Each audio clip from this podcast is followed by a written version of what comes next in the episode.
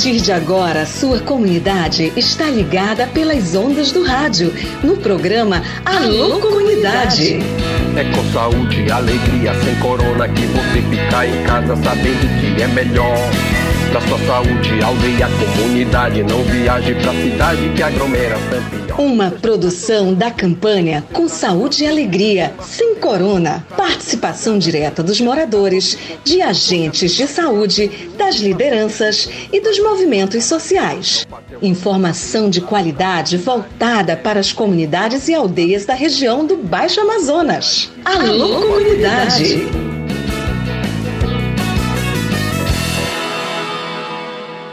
Olá galera, tudo beleza? Boa tarde. Hoje, terça-feira, 14 de novembro, está começando o nosso Alô Comunidade, o programa da campanha Com Saúde e Alegria Sem Corona, uma iniciativa do projeto Saúde e Alegria.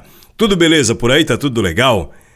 Bom, eu não sei se tá legal aqui porque é o seguinte, cara, hoje mais um dia de muita fumaça na pérola do Tapajós. Desde ontem de manhã, eu tenho observado que a fumaça já estava presente no nosso meio. Inclusive, eu passei lá pela orla da cidade logo cedo da manhã e eu pude observar que a outra beira do rio, a outra margem do rio, não era possível mais enxergar com clareza. Já tinha muita fumaça e a visibilidade estava comprometida. Hoje de manhã a situação piorou, inclusive a notícia em alguns portais aqui da cidade. Eu entrei em contato com a Secretaria de Saúde, a secretária Irlane Figueira nos enviou uma nota de alerta sobre a fumaça que paira sobre Santarém neste dia 14, terça-feira, 14 de novembro. É, deixa eu ler aqui logo no começo do programa Antes de dizer que aqui eu vou ter no programa de hoje, já vou direto ao ponto, né? Pois é, a nota de alerta da Secretaria de Saúde diz o seguinte: que as queimadas têm consequências significativas para a saúde, especialmente para o sistema respiratório. A fumaça liberada contém uma combinação de produtos químicos tóxicos e partículas finas que podem penetrar profundamente nos pulmões causando danos e levando ao surgimento ou agravamento de doenças respiratórias. A poluição do ar foi considerada pela Organização Mundial da Saúde, OMS, como uma das dez principais ameaças à saúde. Os efeitos da poluição atmosférica à saúde humana têm sido amplamente estudados pelas instituições de pesquisa em todo o mundo. Entre os sintomas da exposição aguda podem causar dores de cabeça, irritação e ardência nos olhos, nariz e garganta, rouquidão, lacrimejamento, tosse seca, dificuldade de respirar, cansaço, dermatites e ansiedade. E aqui vem algumas recomendações para todos nós. Atenção! Para a população em geral. Aumentar a ingestão de água e líquidos ajuda a manter as membranas respiratórias úmidas e assim mais protegidas. Evitar atividades e exercícios ao ar livre quando a qualidade do ar estiver prejudicada pela fumaça. Usa máscara. Que mais? Evitar atividades que possam aumentar a poluição do ar dentro de casa tem recomendação específica para a população vulnerável e em condições clínicas de risco à saúde. Tem outras recomendações: buscar atendimento médico para atualizar seu plano de tratamento, buscar atendimento médico na ocorrência de sintomas de crises, avaliar a necessidade e a segurança de sair temporariamente da área impactada pela sazonalidade das queimadas. Então, são algumas recomendações bem técnicas, né? Em resumo, para a gente fechar aqui essa nota de alerta, se você puder ficar no ambiente que não tenha fumaça, melhor. Se você trabalha numa sala fechada, mantenha fechada. Se você puder não sair na rua e, e se precisar sair, use máscara para evitar o contato com essa fumaça danada que está impactando todos nós. Ficou alerta aí, viu, pessoal? Bora lá, o programa tá gravado hoje, viu, pessoal? Mensagens que chegaram, já faço o registro agora. Se chegou, a gente já faz o registro. Não tem mensagem por aqui. Bora lá então com os nossos assuntos. Hoje eu vou tocar para você uma entrevista do Ricardo Viveiros da Cultura com o Caetano Scanavino. Foi um bate-papo. O quadro é Mostra Tua Cara. Brasil Mostra Tua Cara. E quem botou a cara na TV Cultura foi o nosso brother, nosso parceiro, Caetano Scanavino, falando das ações do projeto Saúde e Alegria. Já já vou tocar para você. Também eu tenho recomendações do Ministério da Saúde sobre a importância da vacina contra a Covid-19 Vamos falar também da sessão especial na Câmara de Vereadores, que acontece daqui a pouquinho, às três horas, em homenagem aos 50 anos do STTR. Então, bora começar o programa da campanha com Saúde e Alegria Sem Corona, uma iniciativa do PSA. Aqui você fala, alô comunidades. Pessoal, é o seguinte. A Câmara de Vereadores aprovou um requerimento do vereador Biga Kalahari para uma sessão especial em homenagem aos 50 anos do Sindicato dos Trabalhadores e Trabalhadoras Rurais de Santarém, entidade que é presidida pela Ivete Bastos. Já passaram tantos né, presidentes lá, mas hoje ela é a atual presidente. Já passou por lá pessoas como Manuel Edivaldo, tantas e tantas pessoas, né? Foram relacionar aqui para você, a gente não termina o programa hoje. Mas em todo caso, a sessão é especial na Câmara de Vereadores. Perguntei para o vereador Biga Kalahari, autor do requerimento para essa sessão especial. Qual é a proposta da sessão? O que, é que vai rolar por lá? Vai ter homenagem? Ele respondeu aqui para nós. Tudo bem, vereador? Bem-vindo, boa tarde. Boa tarde, ouvintes do programa Alô Comunidade. Boa tarde, Raik. Essa sessão especial, ela foi uma maneira que nós encontramos para homenagear os 50 anos do Sindicato dos Trabalhadores e Trabalhadoras Rurais do, do, de Santarém, né, que é o STTR. Essa entidade, ela é muito importante, sabe, para a sociedade, né? Principalmente para os trabalhadores do campo, que são os maiores beneficiados com a atuação do sindicato que há 50 anos o STTR ele luta em defesa desses trabalhadores e assegura os seus direitos essenciais. A gente considera justa né, a homenagem, pois nós queremos contar a história da criação do sindicato e sobre as pessoas que participam dessa história.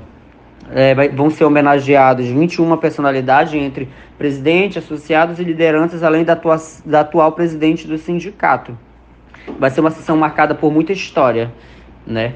É, teremos também uma pequena feira onde os produtores associados vão expor os produtos da agricultura familiar. Então todos estão convidados para prestigiar a sessão desde já, né? E fazer e fazer sua feira.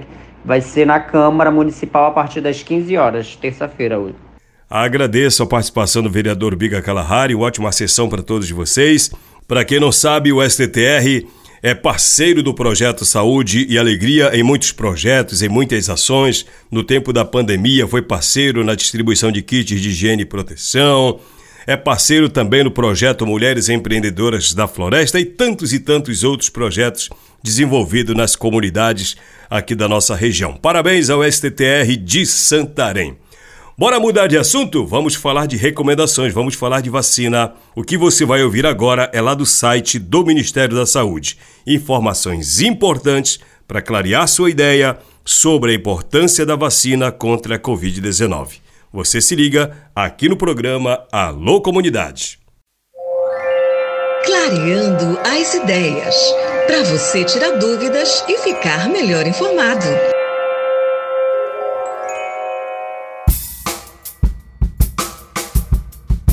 Pessoal, bora falar de saúde? Vamos falar de vacinação. Notícias direto do site do Ministério da Saúde, lá no gov.br. Covid-19. Vamos entender como vai se dar a vacinação de crianças a partir de 2024.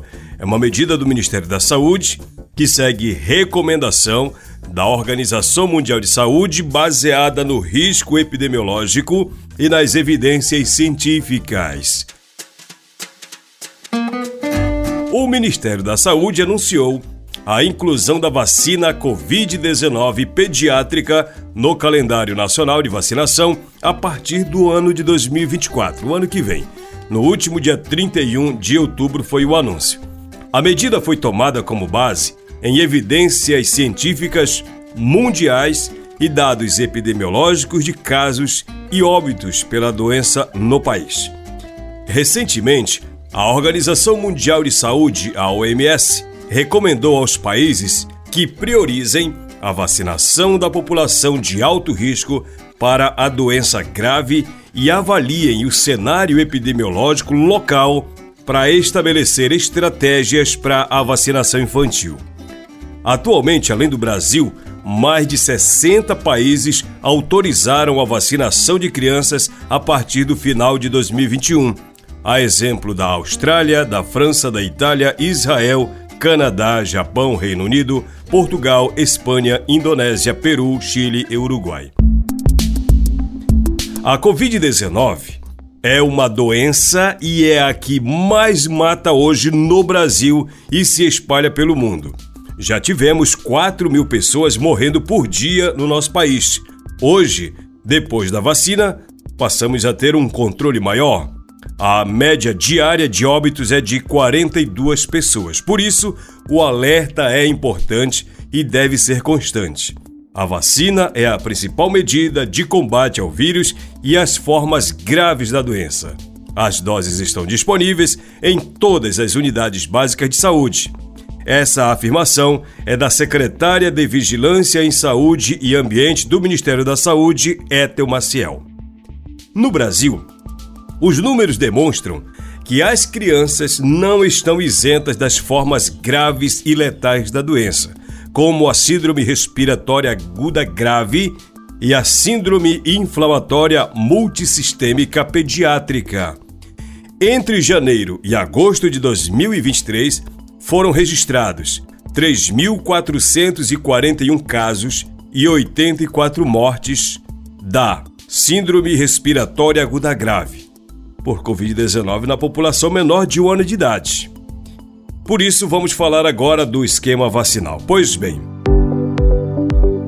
os dados no Brasil e no mundo apontam que as medidas de prevenção e controle para a Covid-19 devem ser reforçadas em crianças para protegê-las das formas graves da doença e amenizar a propagação do SARS-CoV-2 na população em geral. Por isso, a partir de 2024, a vacina contra a Covid-19 terá como foco as crianças de 6 meses e menores de 5 anos.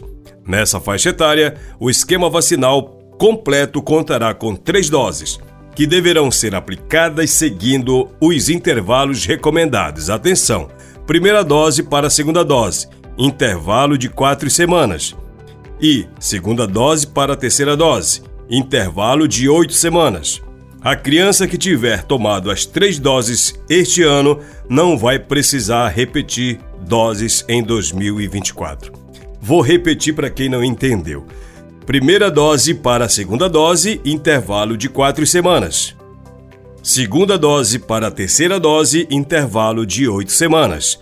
A criança que tiver tomado as três doses neste ano não vai precisar repetir doses em 2024. Após cinco anos de idade, apenas crianças que integram os grupos prioritários é que receberão uma dose de reforço em 2024. São eles imunocomprometidos, com comorbidades e deficiência permanente, indígenas, ribeirinhos, quilombolas, que vivem em instituição de longa permanência e em situação de rua, esses grupos são os que têm maior risco de desenvolver as formas graves da doença. A inclusão desse grupo já passou por avaliação da Câmara Técnica de Assessoramento em Imunização da Covid-19 e do Programa Nacional de Imunização. Vamos falar de eficácia e segurança. As agências regulatórias autorizaram o uso da vacina Pfizer BioNTech para crianças de 6 meses a 4 anos de idade com base na revisão de dados de segurança e eficácia de um estudo de fase 1, 2, 3. As análises confirmaram que a eficácia da vacina Pfizer foi de 80,3% na prevenção de infecção pela variante Omicron da Covid-19, que continua sendo a variante dominante nos Estados Unidos e em outros países. O Ministério da Saúde, por meio do Programa Nacional de Imunizações e da Anvisa, realiza o monitoramento da segurança das vacinas de forma contínua e sistemática no Brasil. Eventos supostamente atribuíveis à vacinação ou imunização são notificados e investigados com o objetivo de elucidar a relação causal entre as vacinas e os eventos. As avaliações de benefício versus risco levam em consideração a carga da doença. Diante desse cenário e considerado o elevado risco de morbimortalidade pediátrica por Covid-19, o benefício das vacinas contra a doença supera e muito o risco da não vacinação. Pessoal, e essa reportagem está no site do Ministério da Saúde. Ministério da Saúde, gov.br.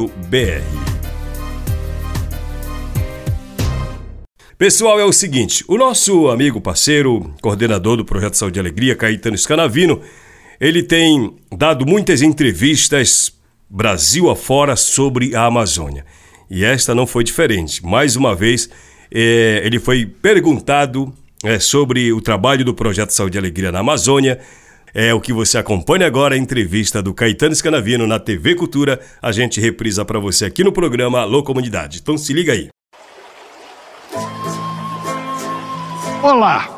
Há 35 anos, ele deixou a carreira bem-sucedida de publicitário em São Paulo para fundar, ao lado do irmão médico, uma ONG que leva saúde e promove a comunicação entre comunidades indígenas e ribeirinhas da Amazônia. Depois da criação de uma rede de rádio, TV e jornais comunitários, a implantação de barcos de atendimento médico, oficinas de saúde, nutrição, preservação dos recursos naturais, o projeto Saúde e Alegria rompeu os limites da floresta amazônica e hoje participa de discussões globais sobre modelos de desenvolvimento da região. Caetano Scanavino é quem mostra a cara para o Brasil a partir de agora.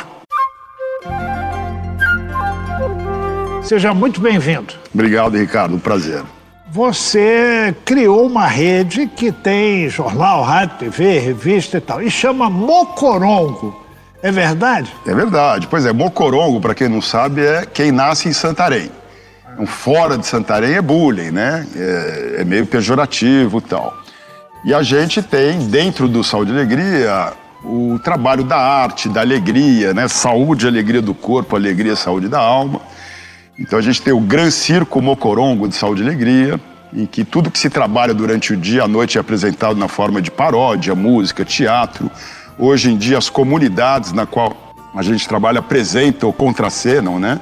As próprias esquetes de soro caseiro, é, é, campanha de pré-fogo, como fazer uma queimada controlada, educação ambiental tal. Como tirar o lixo adequadamente. O lixo, essa coisa toda. E, juntamente com a questão da arte e educação, a gente começou lá nos anos 80 a usar também a comunicação para a educação.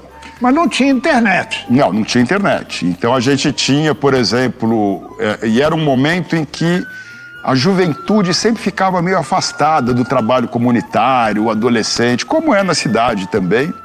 E a forma que a gente conseguiu atrair o jovem era através dos veículos de comunicação. E aí a rádio, né, a M ali era o maior veículo de comunicação de massa. Então vamos convidar eles a produzir um programa de rádio comunitário junto. Mas não tinha tecnologia nenhuma. Como é que vocês faziam o jornal para imprimir, então, a, a rádio para transmitir? Era mimeógrafo. O mimeógrafo é a verdadeira printer amazônica. E a gente treinando eles como repórteres rurais, você inverte o processo. Eles passam a entrevistar o mais antigo da comunidade, coloca no jornal a receita para fazer um remédio caseiro. Então eles passaram a ser o, o que renegava a cultura local, passaram a ser o, os eh, registradores, disseminadores daquela cultura através do jornal. Os programas de rádio comunitária era rádio viva mesmo, você tinha lá fita cassete, aquela coisa, com corneta, né? Punha corneta e alô, alô. Rádio Mocoronga, um ecológico na Amazônia. Cada comunidade era uma sucursal rural da rede. E aí Uma lá era sucursal Japim, a rádio ficava numa árvore que era cheia de japim, que era um pássaro, né?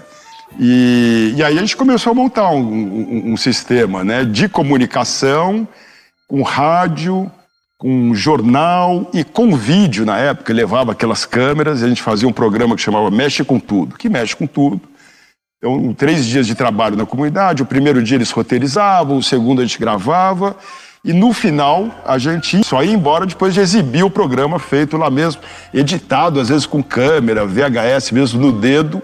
E eles faziam aquele programa. E aí, quando você ia para outra comunidade, você já começava o processo na outra exibindo o da comunidade anterior. De maneira que você criava um circuito de comunicação de comunidade para comunidade, com feito por eles, com a linguagem deles, com valores deles dentro do universo cultural deles. Você já pensou uma ONG que se chama Saúde e Alegria? Quer dizer, ninguém pode querer nada melhor, né? Saúde e alegria. E ela acabou crescendo a partir desse trabalho de comunicação. Isso é uma coisa rara. Como é que os indígenas receberam isso? É, em especial, essa parcela da população. Então, assim, trabalhar a comunicação né, era, antes de tudo, também uma forma de poder é, levar esse veículo, mas não a gente fazer por eles, né? Poder estar tá empoderando eles para poder usar essas ferramentas e poder emanar a voz da Amazônia por quem está lá, embaixo da floresta. Tinha a questão de fortalecer a cultura local, quando o jovem passa a documentar, registrar e disseminar essa cultura, elementos ali que estão se perdendo, né? É, tinha a questão de apoiar a, com a comunicação as campanhas educativas. Dentro do jornal você tinha a publicidade, leite materno, soro caseiro, né? eram os nossos patrocinadores. E tinha também a questão de poder estar tá fazendo a Amazônia ser contada por quem está lá. E naquela época, até hoje também, né, as pessoas, quando têm um, um imaginário de Amazônia, é como se fosse um verde de selva e selvagens, né? É isso que as pessoas às vezes têm como noção de Amazônia como um território onde, onde não tem ninguém. E debaixo da floresta tem gente. Né? E é uma gente que é sabedora, ela tem uma cultura fantástica, tem uma a, a solidariedade fantástica. O que me prendeu lá, o que me fez ficar lá, não foram as belezas naturais do Rio Tapajós, foram as pessoas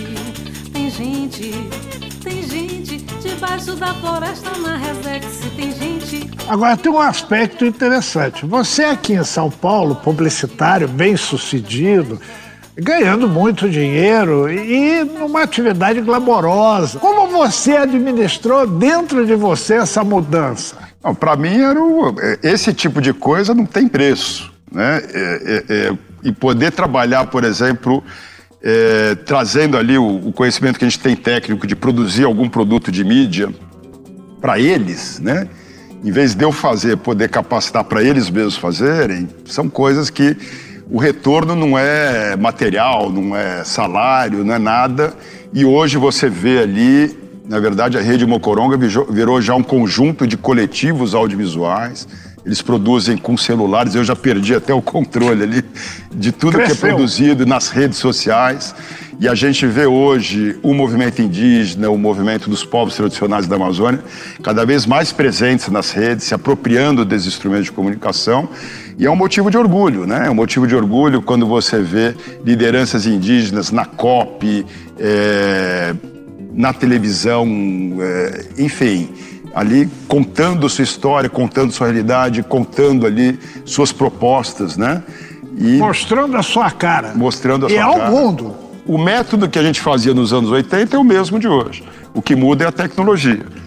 Então, como que você usa a tecnologia a seu serviço e não você ficar a serviço da tecnologia? Hoje, atualmente, em que áreas vocês atuam mais firmemente? Então, o Saúde e Alegria hoje, ele, ele segue sendo um projeto de apoio ao desenvolvimento integrado. Então, a gente tem área de saúde, área de escola, juventude, mulheres, é, artesanato, turismo de base comunitária. Cultura. cultura, saneamento, é, o circo, né? O circo é um palco de cultura, de manifesto cultural. Saneamento básico, energia renovável, inclusão digital. A gente começou a implantar também telecentro de acesso à internet. Agroecologia, restauração florestal, sociobioeconomia. É um conjunto de atividades, né?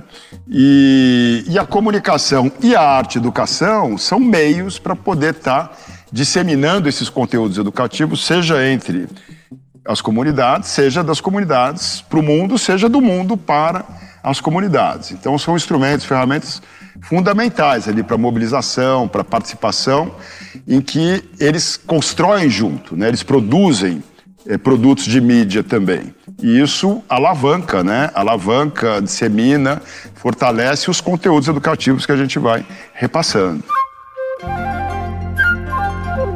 Caetano, o desmatamento ele vem crescendo em ritmo galopante lá na região em especial e há anos.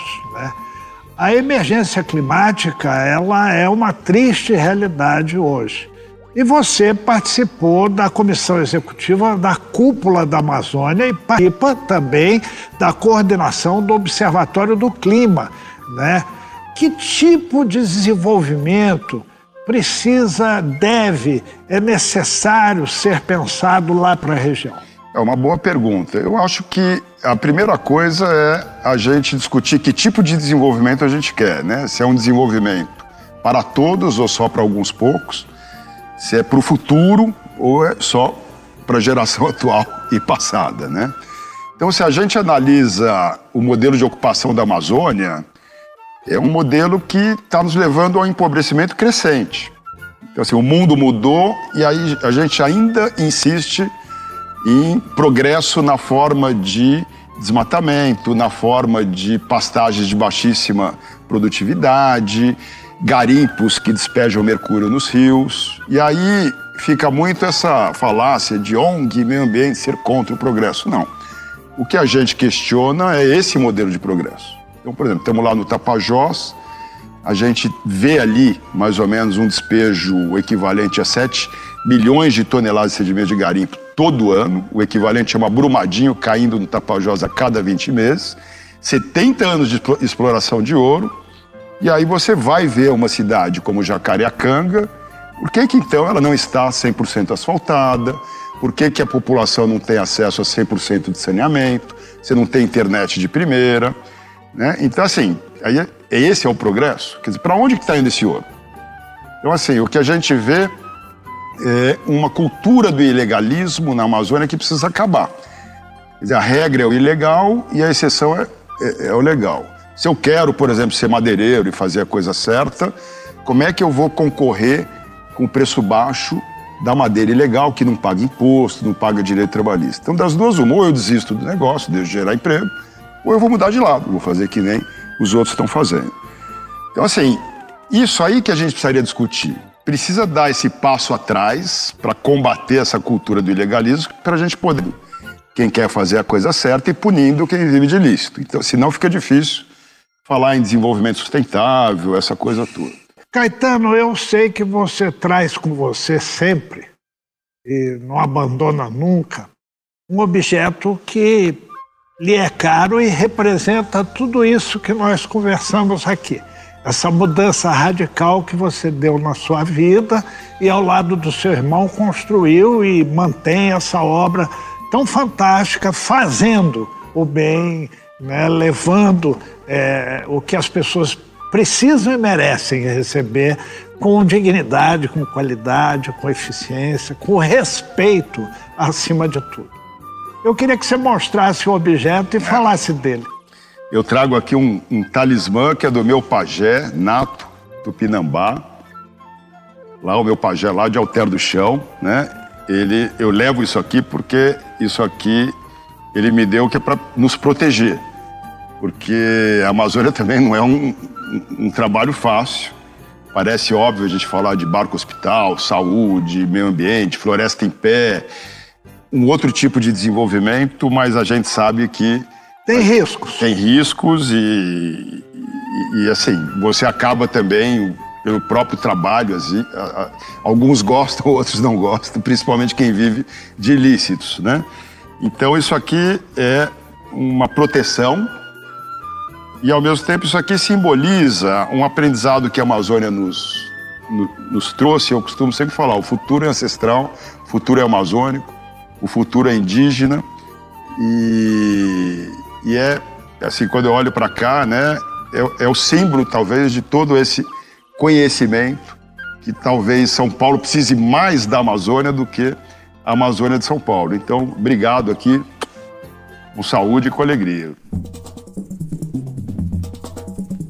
O futuro é verde e tecnológico. É verde e tecnológico. E está pensando no bem das pessoas, acima de tudo, porque se não for assim, não vai ter futuro. Né? Esse foi o aprendizado que essa população indígena tradicional da Amazônia nos deu. Né? Algo que é solidariedade, é vida, não é só sobreviver. Respeito. E respeito. Caetano Escanavino, muito obrigado por mostrar a sua cara para o Brasil. Valeu, Ricardo, e parabéns pelo programa também. Eu acho que o Brasil precisa de notícias boas e é, é, parabéns aí de poder estar trazendo aí pessoas que nem a gente também, que nos dão força para continuar no dia seguinte. Obrigado. Obrigado. É isso, né, pessoal? Obrigado pelo carinho da sua audiência. Valeu. Bacana ouvir esses bate-papos. Eu gosto, né? Gosto, bacana. Tá lá, inclusive, já nas redes sociais esse bate-papo ou entrevista completa em vídeo, inclusive. Saúde e alegria para você. Obrigado. Amanhã é quarta-feira. Estou com você às duas horas da tarde. Tchau, tchau, gente. Programa Alô Comunidade, uma produção do projeto Saúde e Alegria. Campanha com Saúde e Alegria sem Corona. Apoio: Aliança Água Mais Acesso. Fundação Conrad Adenauer. Criança Esperança. Instituto Clima e Sociedade.